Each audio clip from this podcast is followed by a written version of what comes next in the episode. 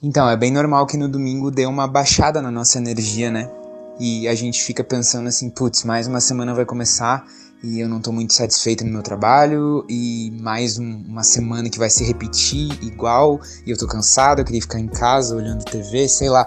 Esses pensamentos são normais. Quando a gente vai pro fim de semana, a gente reduz o nosso ritmo e reacelerar o nosso ritmo é sempre meio doloroso, né? Sempre quando a gente sai de um estado de, de preguiça, de relaxamento e vai para uma coisa mais acelerada, é meio doloroso, é sair da zona de conforto.